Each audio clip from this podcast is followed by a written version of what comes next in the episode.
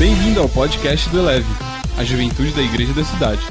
Você vai ouvir agora uma mensagem de uma de nossas celebrações.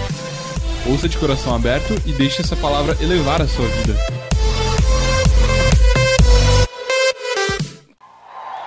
Bom demais estar aqui, pode sentar-se. Feche seus olhos aí rapidamente. Se você está com o coração ansioso, se a sua mente está dispersa, se entrou algum pensamento automático aí, está tirando a sua paz, feche seus olhos, coloque diante do Senhor. O que está acontecendo nestes dias aqui, está marcando a sua vida para sempre. Você não veio aqui ser um espectador. Você não será mais um coadjuvante. Você não será mais impactado por movimentos. Você vai gerar movimentos.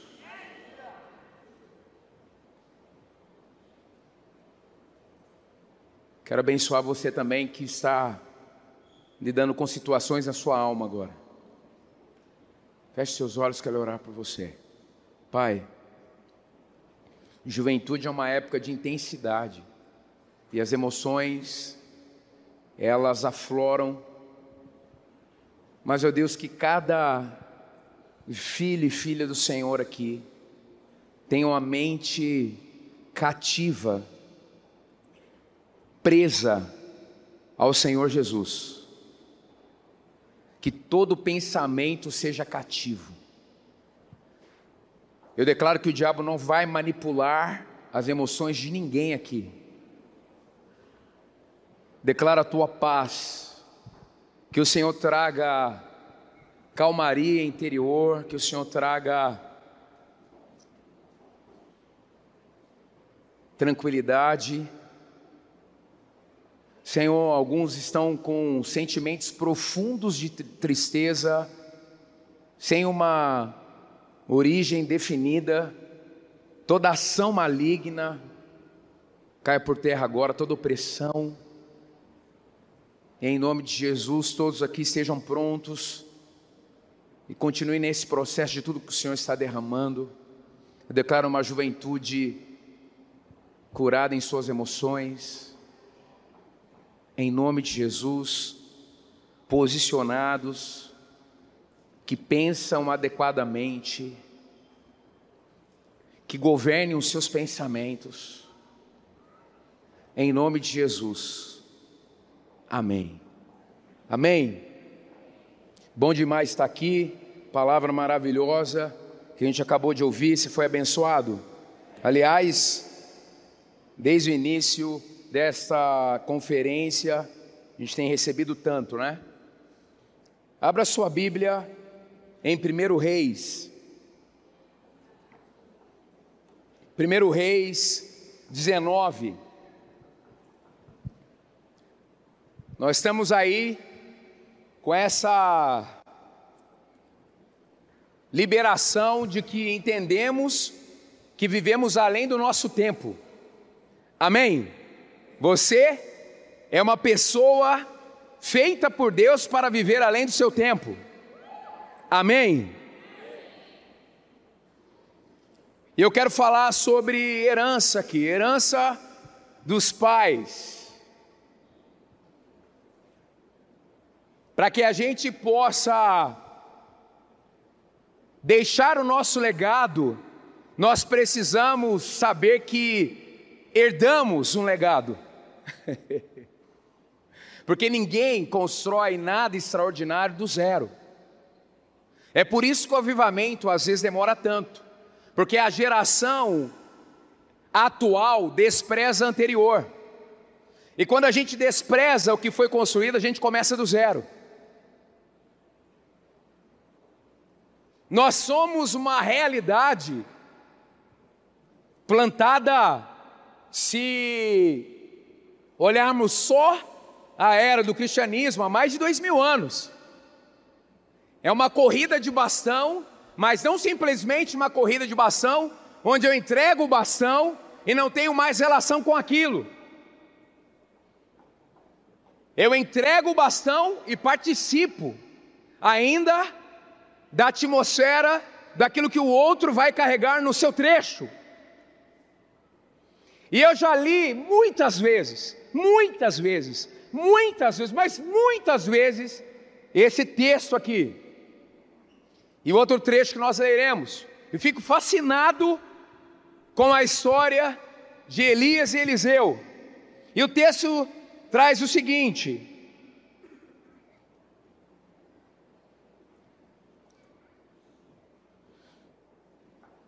Então Elias saiu de lá e encontrou Eliseu, filho de Safate. Eliseu fazia parte de um contexto biológico, como nós.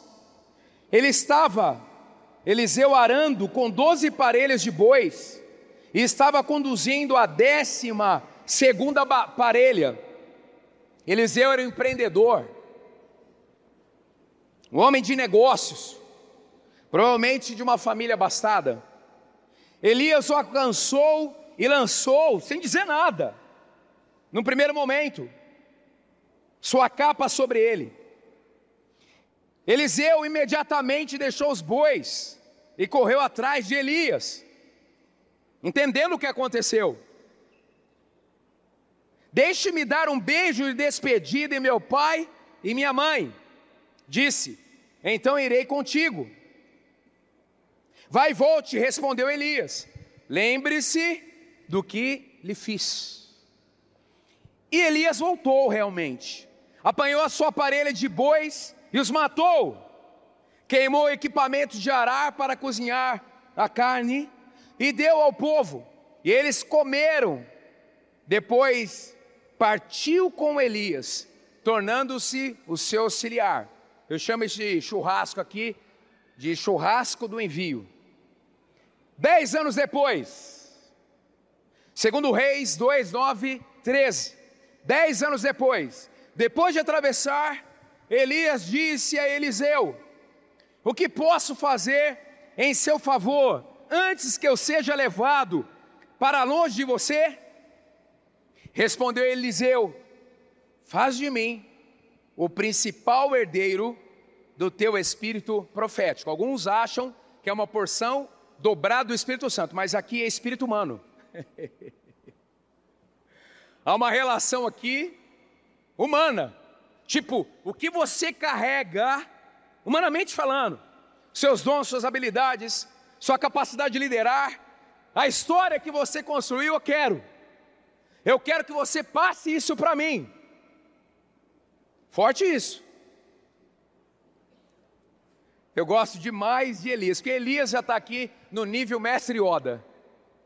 Disse Elias: seu pedido é difícil, mas Deus já tinha dito que Eliseu seria o seu sucessor desde o início da saga.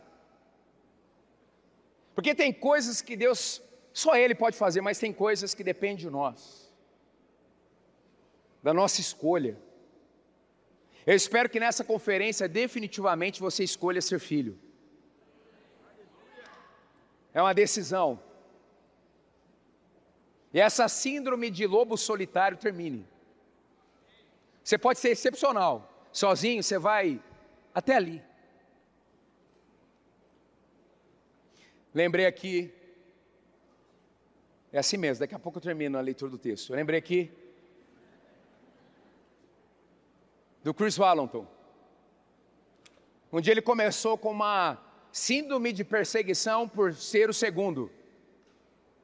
Chris Wallington é um dos pastores da Bethel Church, é o profeta de ofício da casa. E um dia um pensamento ganhou força dentro dele. Até quando, Chris? Você vai ser o segundo?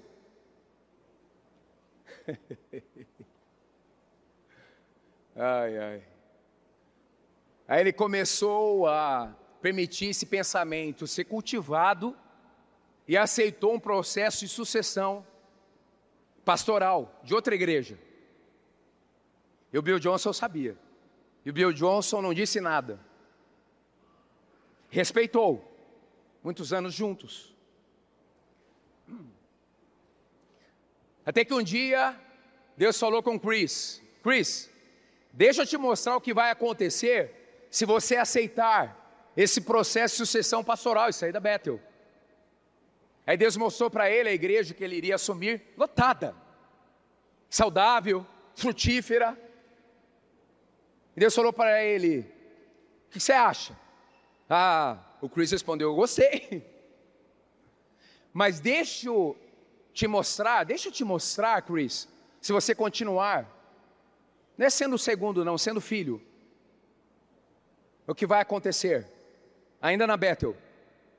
Aí Deus o levou para que ele visse o mundo e disse: Você vai ter uma influência mundial. Aí você escolhe para onde você vai.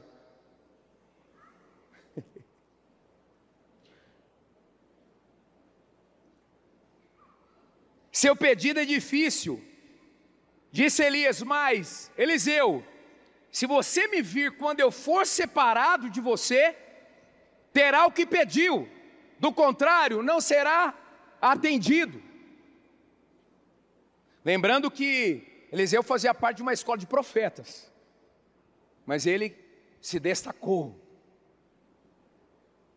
Porque cada filho tem o que acessa. Você tem o que você acessa. Eu tenho duas filhas. Quem acessa mais recebe mais, em todos os níveis.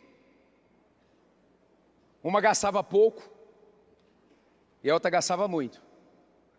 Eu disse: Ó, você que gasta pouco, você não pode achar ruim com a sua irmã, porque a sua irmã, ela tem o direito de pedir se eu vou dar ou não é outra coisa, mas ela é filha. Aí que gastava pouco, se animou.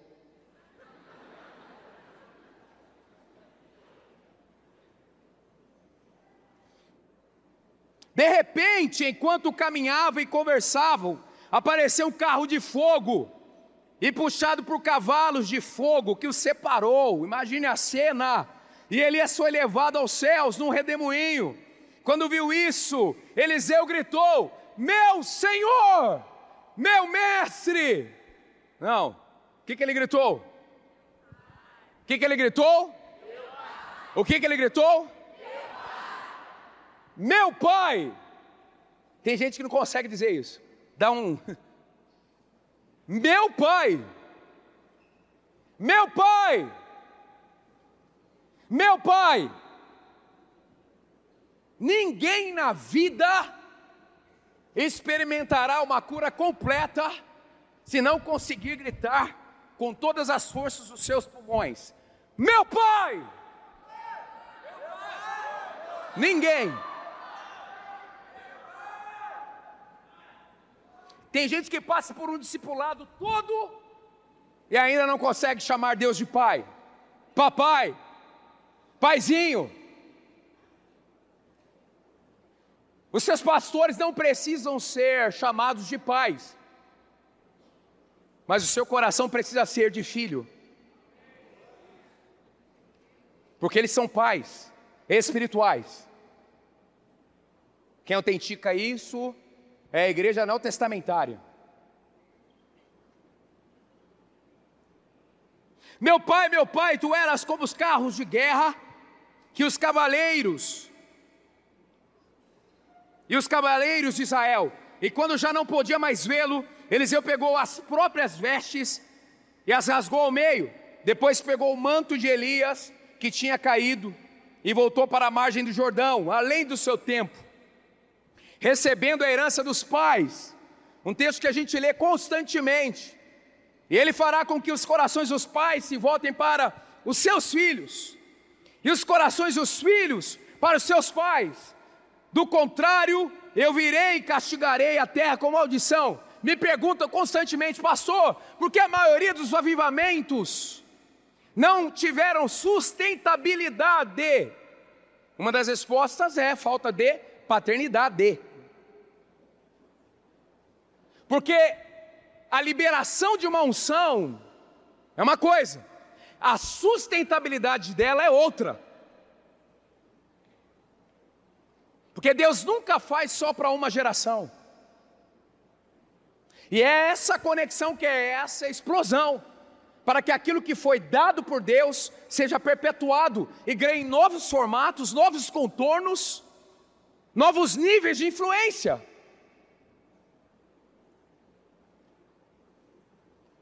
Na verdade, como filhos, Salmo 127, nós somos flechas. E a Bíblia diz que Deus, ele, ele, ele, ele trabalha na flecha, ele prepara a flecha. Os nossos pais deveriam ser arcos de fogo, e nós, filhos, flechas incendiadas. A conversão dos pais aos filhos, dos filhos aos pais, dos filhos maduros aos filhos imaturos. Um ecossistema de paternidade e de filiação. A faixa etária maior deveria ser um tipo de paz para a faixa etária menor. Ninguém na igreja, por exemplo, deveria permitir-se sentir-se órfão. E nós temos que construir um ecossistema para validar a conexão dos pais aos filhos, dos filhos aos pais e trazer isso dos filhos para os filhos. Para que em nome de Jesus haja uma imunidade de rebanho contra a orfandade.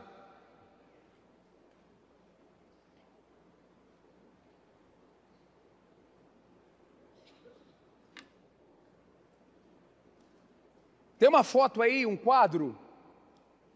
Pode colocar aí um sistema de, de paternidade.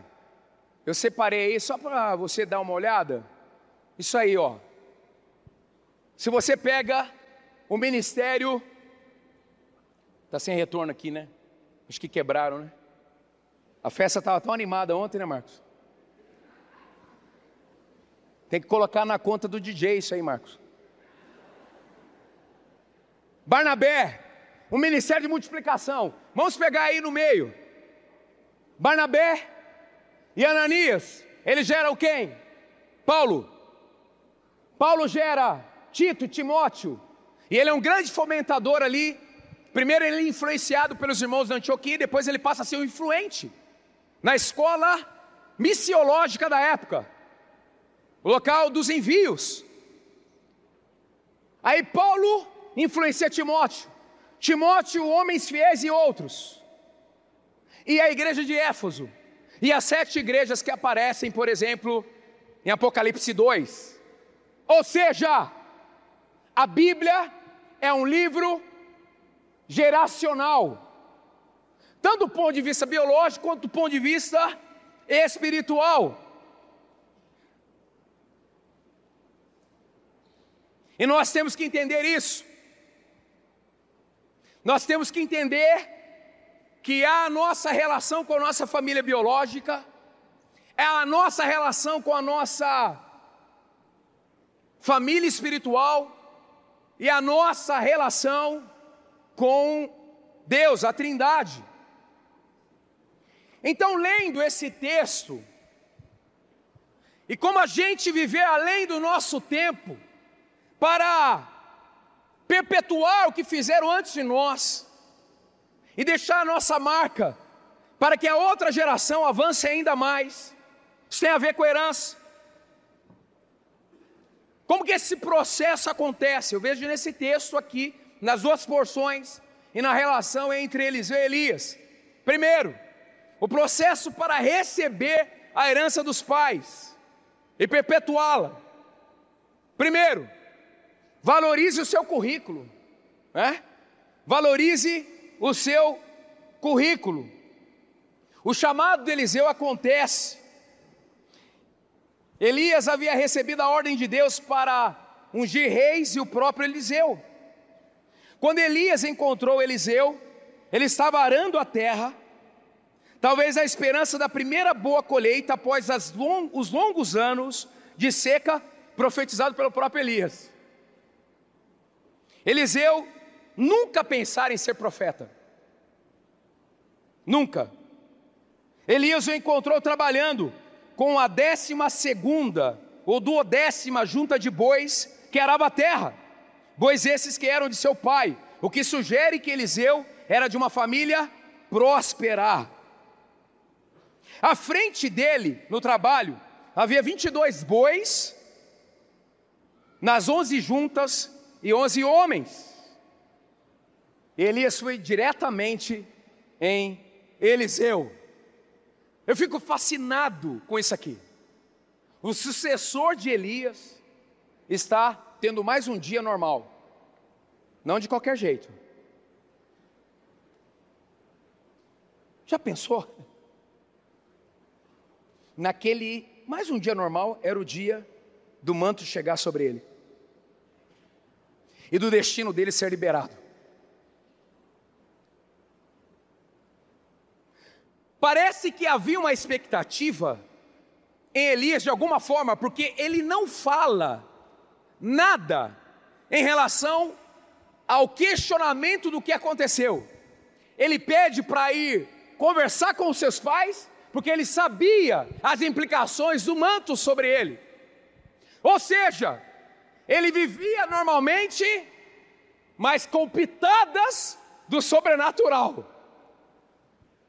Ele tinha uma expectativa na minha cabeça de que a vida, apesar dele ser bem sucedido, estar fazendo as coisas corretas e até estar produzindo, não terminava ali. Você pegou o que Israel ministrou aqui, conferência inteira está falando sobre isso. Você precisa entender que o que você viu agora é uma pequena parte. Deus sonhou muito mais. Mas envolve Ele mesmo no seu destino. Você não pode se contentar com o nível que você está, mas naturalmente naquela segunda-feira difícil, chuvosa, você tem que ser sobrenatural, você tem que fazer como se fosse para Deus, você tem que estar ali com o sentimento: eu estou mais um dia próximo ao meu destino profético. Modo sobrevida tem que sair. O modo vamos que vamos, ou a filosofia Zeca Pagodinho tem que acabar. Deixa a vida me levar, vida leva eu, meu Deus do céu. Tem um desespero aqui, dentro do meu coração. Você não pode se ver como mais um. Você é estratégia A do céu para transformar realidades. Ali arando terra, ara terra, não de qualquer jeito, era a terra no esquema ou Vai para cima. Você é sobrenatural. Está prestes a acontecer o next level. Está prestes a acontecer a nova fase. Ah, está prestes a acontecer o próximo degrau. O portal novo está sendo aberto.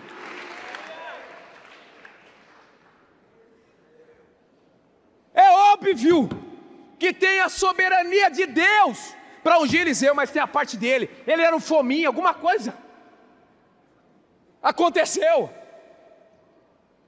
O Red Hunter do céu escolheu o currículo dele. Ah, aleluia!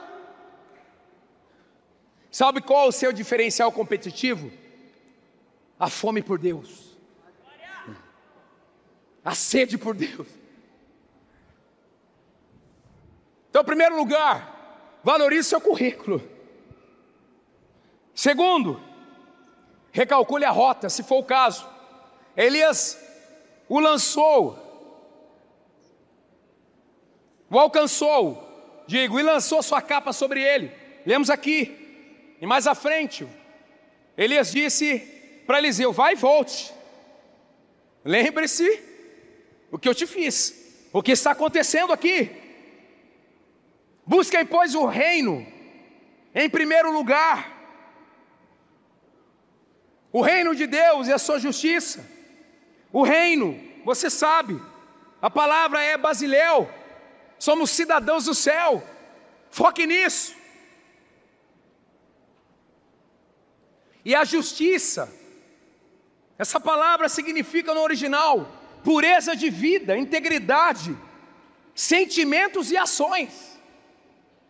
se adeque à sua cidadania celestial. Elias disse para ele: Olha, Eliseu, olha o que está acontecendo. Está forte, hein? Olha o que está acontecendo com você. Não despreze o que está acontecendo. Não se distraia em relação ao que está acontecendo. Não menospreze o que está acontecendo.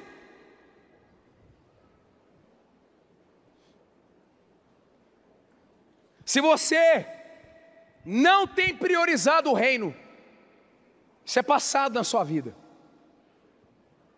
Você não veio aqui só em busca de um movimento. Como eu disse na oração, você vai ser um gerador de movimentos.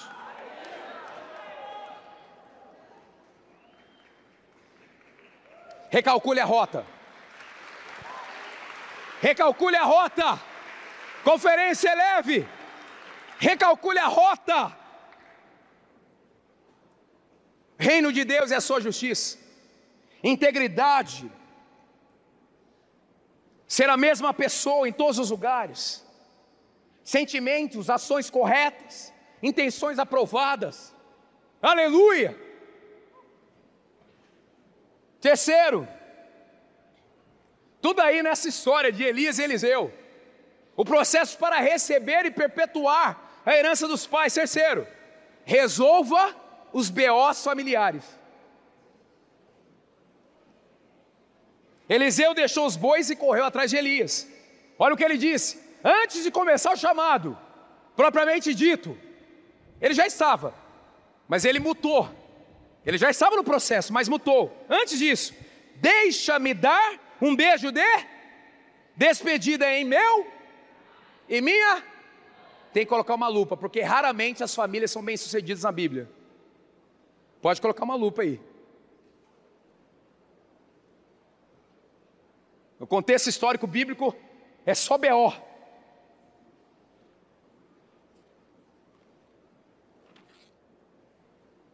O Andrei perguntou para o filho dele, o mais novo: Titi, o que é ser um discípulo de Jesus Cristo?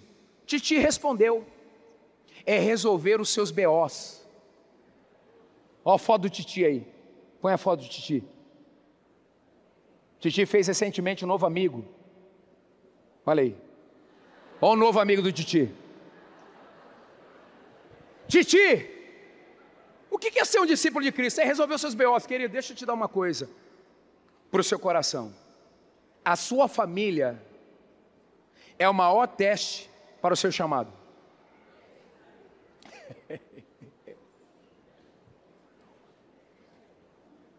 E eu quero declarar sobre a sua vida, como Eliseu, a sua família vai te enviar. A sua família vai passar a acreditar, a partir dessa estação, daquilo que você carrega.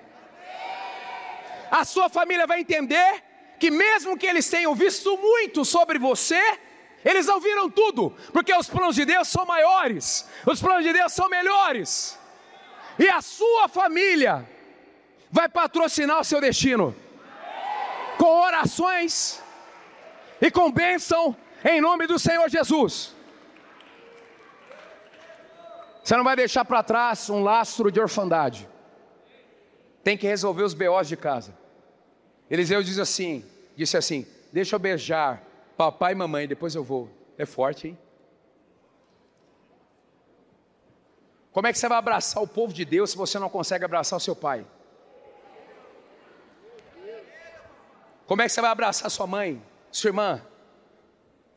Ah, pastor, mas o profeta não é bem sucedido na sua própria casa. Não veja o que Jesus disse como uma regra. Veja como um fato. Mas a Bíblia é geracional. Por isso que quando Deus se apresenta, ele diz: Eu sou o Deus de Abraão, Isaac ele poderia falar Israel, né? Ele fala Jacó, sabe por quê?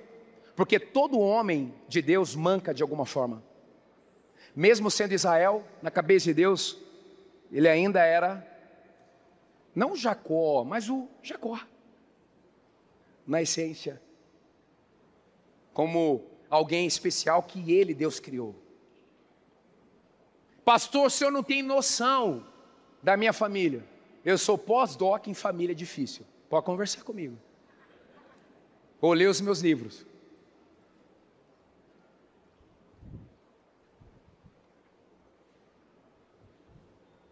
Se o meu coração não é treinado em sujeição, sujeição no meu lar, eu não vou conseguir levar isso para os outros níveis que Deus confiou a mim.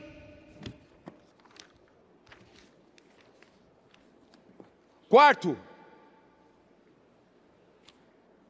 o processo para receber a herança e perpetuar a unção. Eu coloco aqui em quarto, zero mamon. Zero mamon. Mamon, quem é mamon? Mateus 6,24: Ninguém pode servir a dois senhores, pois odiará um e amará o outro, ou se dedicará a um e desprezará o outro. Vocês não podem servir a Deus e ao dinheiro no original, mamon. Mamon é o Deus, letra minúscula, uma, uma entidade maligna que age na avareza ou na vaidade. Eliseu resolveu isso. Ele, ele queimou literalmente tudo que tinha. Era um ato profético em relação ao seu próprio ministério. Mas também era e foi a unção ao LX, do desapego. E ele faz o churrasco e não come. Ei, deixa me entender, eu não estou conseguindo entender alguns pastores atualmente.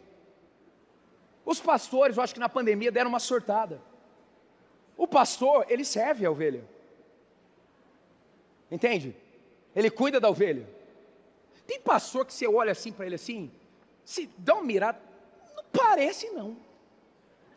Está meio esquisito. Tudo bem ser direitinho tal, style, mas tá, tá diferente.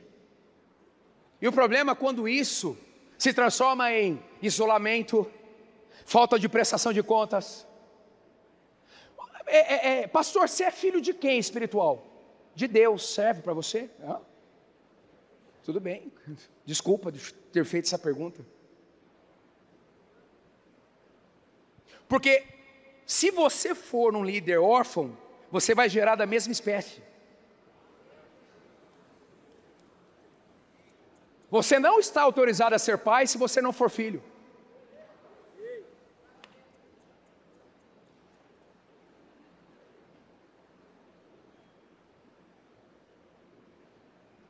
E infelizmente, muitos da classe sacerdotal foram pegos por mamon.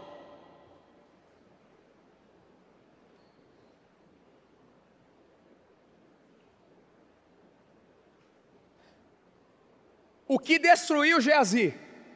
Interessante, né? Elias gera Eliseu. Eliseu gera quem? Geazi. Não deu, né? Alguma coisa aconteceu no percurso. O dinheiro não é nosso, o dinheiro é da igreja, o dinheiro é de Deus. Tem pastor que aumenta o seu salário a cada semana. Ah, eu não consigo, não encaixa. Sabe o que Eliseu entendeu? Se o meu profeta pai vive do céu, eu vou na mesma vibe. Porque alguns querem o ministério profético e não as provisões do céu.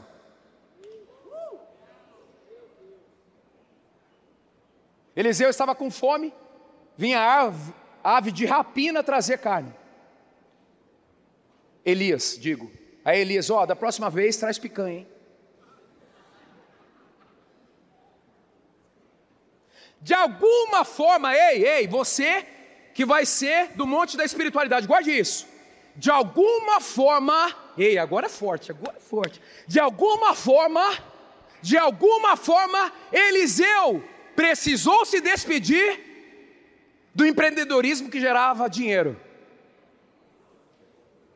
Porque cada um precisa perceber a unção que caiu sobre si.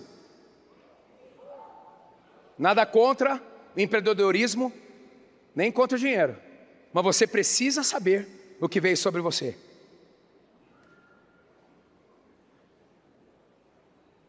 Interessante.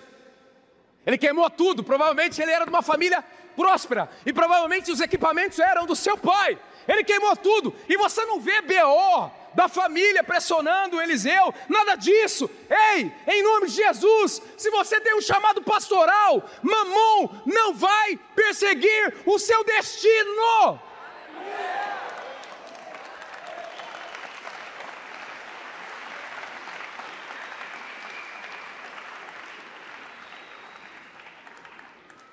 Lucas 16. Se vocês não forem dignos da confiança em lidar com as riquezas deste mundo ímpio, quem lhes confiará as verdadeiras riquezas? O dinheiro é um teste. Muitos não rompem ministerialmente, porque não passam no teste do dinheiro. A Bíblia é clara que Jesus está dizendo: olha, o dinheiro pode promover uma unção. Esse é o princípio. Se lidar bem com uma coisa material, Deus vai liberar o sobrenatural. Talvez só isso que falta para você romper. Não importa se você tem muito ou pouco. Quinto, matricule-se.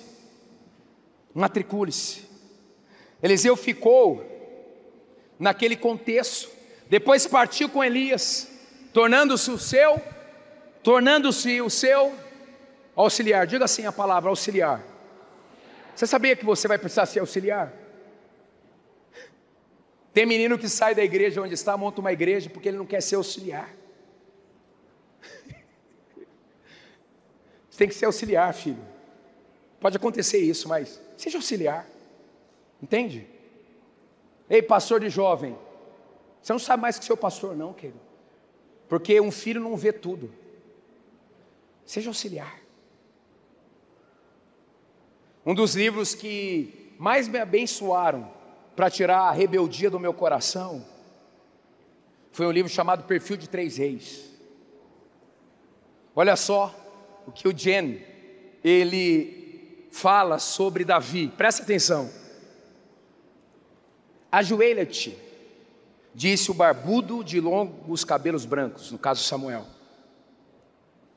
Quase como um rei, ele que jamais se encontrara naquela situação especial, ele Davi ajoelhou-se e sentiu o óleo sendo derramado sobre a sua cabeça, num dos recônditos da sua mente, denominado reminiscência da infância. Um pensamento aflorou em Davi. É assim que se faz para ungir os reis. Samuel está me fazendo um quê? As palavras hebraicas eram inconfundíveis. Até as crianças conheciam. Eis ungido do Senhor. Realmente, diz o autor, aquele foi um grande dia na vida do moço, Davi, não é verdade? Por isso, não lhe parece estranho que esse tão notável acontecimento tivesse levado o jovem não ao trono, mas a uma década de agonia infernal e sofrimento? Naqueles dias, guarde isso. Naqueles dias, Davi inscreveu-se não na estipe real, mas na escola do quebrantamento. Quando você diz sim, Deus te matricula na escola do quebrantamento. Não saia dessa escola, não, querido.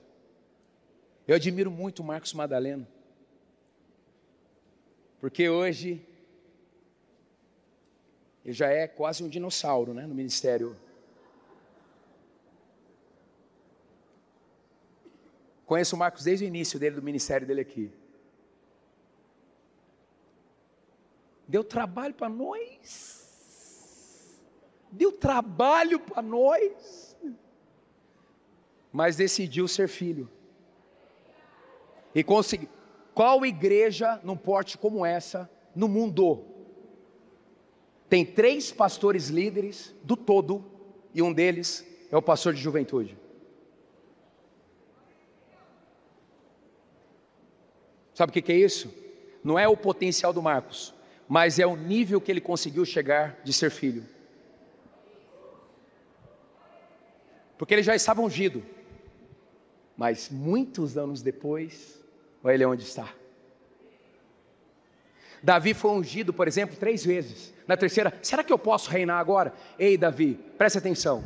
Você é o cara, mas quem te libera é o céu. Só depois do processo completado. Porque antes da coroa, querido, vem a unção. E a unção inaugura um processo. Tem uma fotinho aí. Menda Vivian, põe aí, por favor.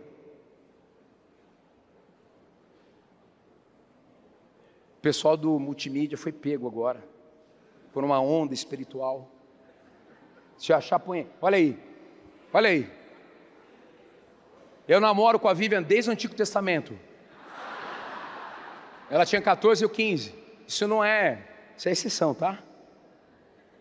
E esse cara, para chegar nesse cara aqui, são muitos e muitos e muitos investimentos de muitos e muitos e muitos. As pessoas me perguntam: como que você conseguiu mais de 20 anos servir na mesma casa? Porque eu não fui de outra igreja, nunca fui. Eu tenho 48 anos, sempre fui dessa igreja. Eu sou chatinho quando falo de filiação, não tem como. Assim, o cara olha para mim e fala, mas que cara chato. Ah, ele tem 48 anos no mesmo lugar. Passou por todas as transições da igreja. Porque a gente não abandona a família. Você abandonou seu sobrenome? Não, né? Não tem como. Sabe qual é o mal da, da igreja brasileira? Ela não cresce, ela se divide. E aqui está um foco de rebelião potencial. Porque um potencial sem paternidade é um homem bomba.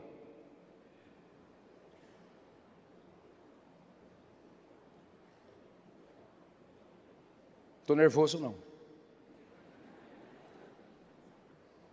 Quem está recebendo algo aí? 37 minutos, já vou terminar. Outra coisa, para herdar a herança, queira muito.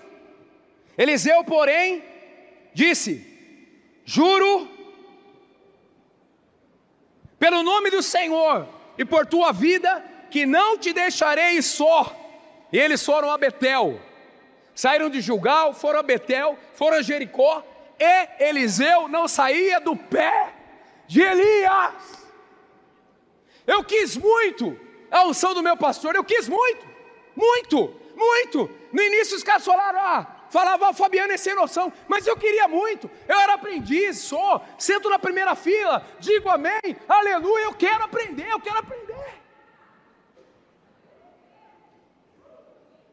Queira muito, cada filho tem na medida que acessa, que busca. Eram vários profetas, mas Eliseu disse: Aonde você for, eu vou. Ah, que coisa boa! Coisa boa! Eu vejo as pessoas me dizendo, pastor, eu gostaria da Assunção. Eu não vejo ninguém me dizendo assim, pastor, eu queria andar com o Senhor. É diferente. né, Vivian? Andar com a gente é diferente do que a unção. Jesus andou, com os doze, como Israel disse, meninos e meninas, extraordinário. Timóteo tinha quantos anos? 19. A igreja que não reconhece a unção da juventude é uma igreja que está afrontando o Espírito Santo, porque não existe Espírito Santo Júnior.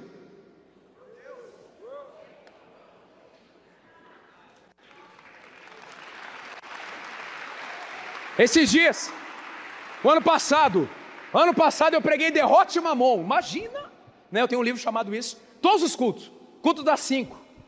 Aquela tensão, falando de dinheiro, capeta indo para tudo quanto é lado, se repreendendo, indo para cima. Que vai dizer, né? O culto está uma benção. Na hora que entra falar dos dízimos e a gente vai no banheiro, passa mal, desmaia. É uma luta, é uma luta. Imagina pregar 40 minutos só sobre isso. mostrando que o dinheiro é espiritual. É uma tensão total. Aí no culto, eu preguei, uma jovem de 20 anos introduziu o culto, o de 21 fez a intercessão, e o de 22 fez os dízimos. Nós quatro sentados ali. Eu até virei para eles: ó, se o culto for fraco hoje, é culpa de vocês. Quatro. Sabe o que aconteceu, queridos? Depois que terminou o culto, as pessoas vieram abraçar os três. Fiquei até constrangido, fui para a sala SAP, na minha insignificância. E o culto foi maravilhoso!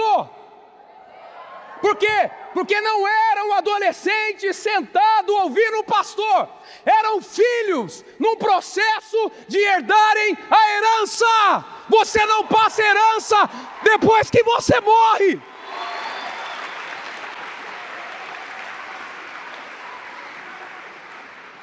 Você não aguenta mais nem falar, você passa herança.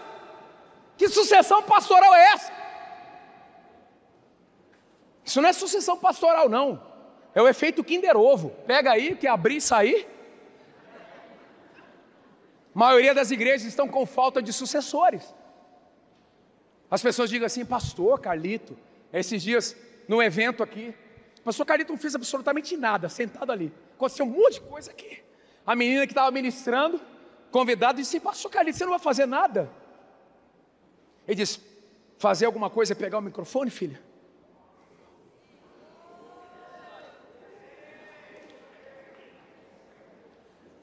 Eu digo para ele, pai, as pessoas, todo mundo vem aqui, nossa, mas meu Deus, quanta gente vai na plataforma, quantos líderes tal? Eu digo para o pai, pai, os líderes da nossa nação querem o seu resultado, não o seu processo, a maioria deles. Dá trabalho, dá trabalho trocar fralda, querido. Dá trabalho, meu Deus, essas entradas aqui, ó, cabelo branco, para tu cotelar, barba branca, é gente. É líder em formação. O cara tá grandão, daqui a pouco surta, aí tem que vem para cá, tal, dá um choque nele para ele voltar. Dá um banho de paternidade nele de novo. Ô filho, o que aconteceu? Aula 1, um, você é filho. Meu Deus. Sétimo, use a frequência certa para não perder a herança. Disseram para ele assim, para Eliseu: Olha, seu pai vai ser levado. Eliseu dizia assim: Ó, não fale sobre isso. Tipo assim, dá licença, eu sei o que está acontecendo. Vocês estão preocupados com a falta dele. Eu estou de olho na unção dele.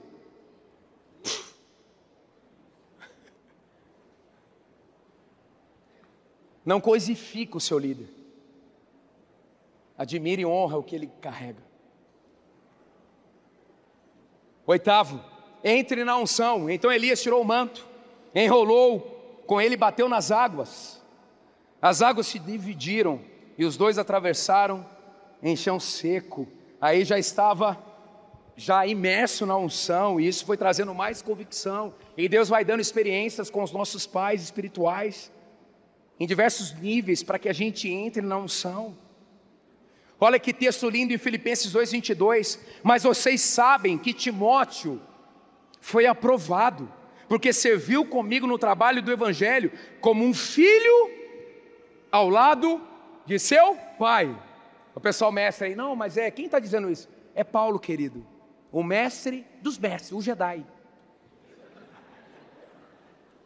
O mais teólogo disse assim: Timóteo é, é meu filho, aprovado.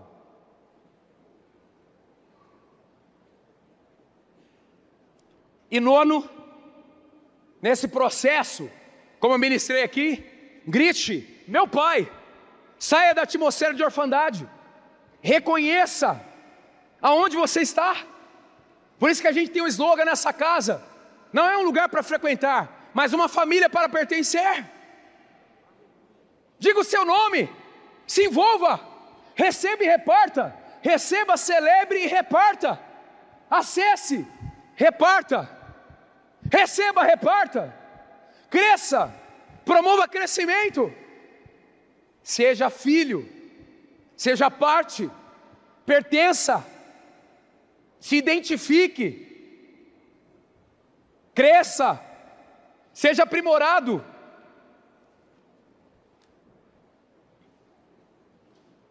E por último, é o próprio test drive.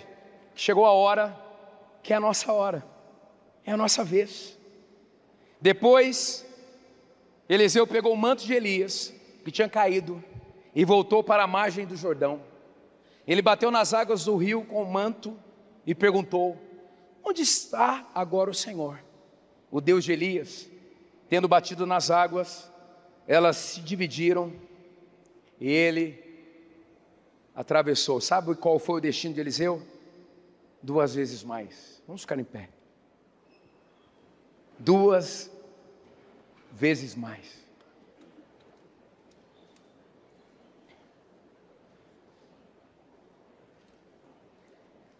Eu fiquei pensando no nível de legado que nós estamos deixando. Aí me deparei com essa notícia mais uma da rainha Elizabeth. Pode colocar a imagem aí das abelhas.